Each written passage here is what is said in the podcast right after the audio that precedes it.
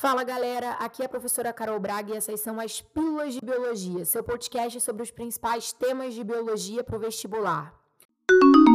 Na pílula de hoje eu vou falar com vocês sobre aquecimento das águas, um fenômeno de poluição física que é tema certeiro de vestibular. Vem caindo bastante eu vou apresentar os principais contextos de como você pode encontrar isso nas suas provas.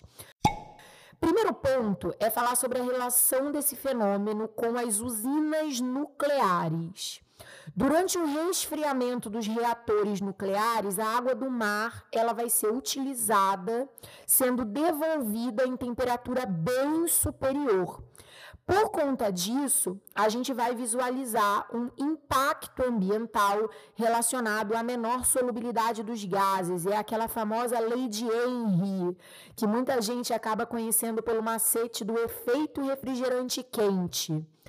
Líquidos de altas temperaturas acabam tendo uma menor solubilidade dos gases. Isso vai impactar, por exemplo, na menor dissolução de gás oxigênio nas águas oceânicas. A temperatura vai aumentando, o oxigênio vai se difundindo mais para a atmosfera e isso, obviamente, vai acabar afetando a vida marinha, porque a maioria dos seres marinhos dependem do oxigênio para sua respiração. Sem contar que o próprio aquecimento das águas pode ser um fator de mortalidade, porque vários organismos aquáticos são termossensíveis. Outro ponto muito importante quando a gente vai explorar aquecimento das águas é relacioná-lo com a intensificação do efeito estufa principalmente pelo aumento da atividade industrial, maior liberação de CO2 e outros gases poluentes chamados de GEE, gases de efeito estufa, mais calor é retido no nosso planeta. Por isso que uma das principais consequências do fenômeno da intensificação do efeito estufa é o aquecimento global. E como as águas, os oceanos, os rios, os mares fazem parte né, do que a gente chama de global, claro que eles também vão sofrer impactos nesse sentido. Eu só quero aproveitar o gancho aqui para fazer uma OBSzinha que é bem importante.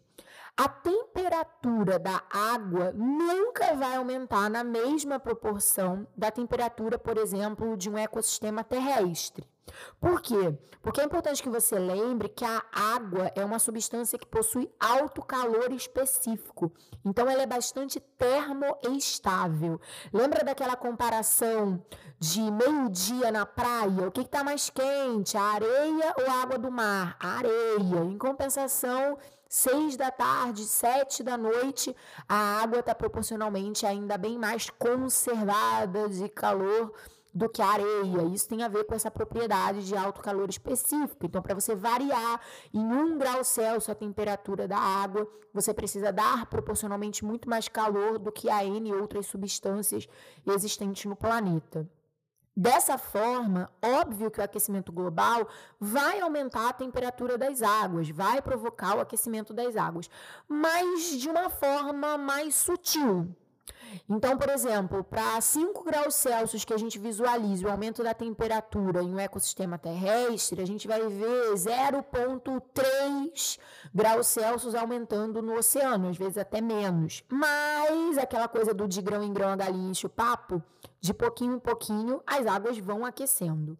E isso vai trazer os mesmos tipos de impactos que eu comentei com vocês em relação às usinas nucleares, ao resfriamento dos reatores aquecendo água do mar, né? Lei de Henry, menor solubilidade dos gases, etc e tal.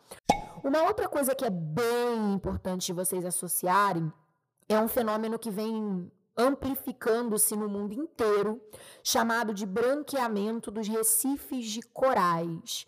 Os recifes de corais são associações mutualísticas entre corais, que são quinidários, né, algumas espécies específicas de quinidários, que vivem associadas com outras espécies de algas, principalmente do grupo das zooxantelas e zooclorelas. Essas associações entre corais e algas acabam fazendo com que os recifes tenham cores muito vivas, porque os pigmentos fotossintéticos das algas impregnam-se nos tecidos dos corais isso faz com que os recifes sejam belíssimos. Geralmente a gente associa recifes a zonas turísticas, as, as águas são calmas, pouco profundas, extremamente límpidas. Os recifes são verdadeiros berçários de ecossistemas aquáticos, então tem muita vida marinha associada a eles, etc e tal. O que acontece é que várias espécies de algas são termossensíveis e esse aquecimento vai fazer com que elas morram ou sejam expulsas dos tecidos dos corais.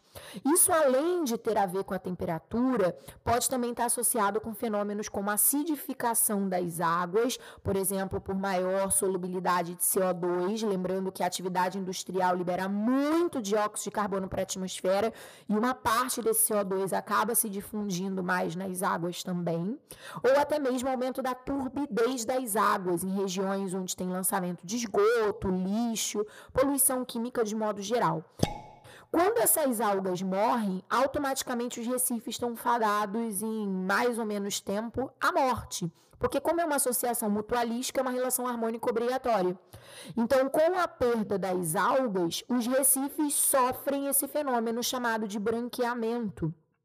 As algas que trazem a cor morrem e dessa forma os recifes despigmentam, por isso branqueamento, a perda da cor.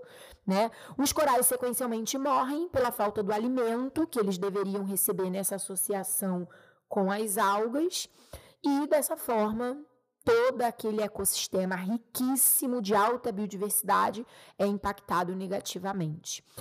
Reparem que o aquecimento das águas é um dos ganchos, é uma das pontinhas do enorme iceberg relacionado aos impactos do aquecimento global, principal consequência, como eu já te falei nesse podcast, da intensificação do efeito estufa.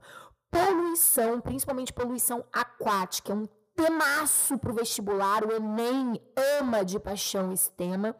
Então, cabem muitas outras pílulas de biologia falando sobre temas relacionados à, à poluição. E é por isso que eu vou deixar aqui aberto para vocês deixarem lá nos comentários do resumo maravilhoso que está te esperando sobre a pílula de hoje no meu Instagram, arroba professora Carol Braga. Deixe lá nos comentários que outros temas relacionados à ecologia e poluição você gostaria de ver por aqui. Quem for mais votado certamente aparecerá mais rapidamente. Espero muito que vocês tenham gostado. Semana que vem tem mais. Toda quarta-feira tem sempre uma pílula novinha para você. Se você ainda não está inscrito na minha comunidade do Telegram, o link de inscrição fica disponível lá na bio do meu Instagram, arroba professora Carol Braga, e ele está te esperando. Um beijo, tchau!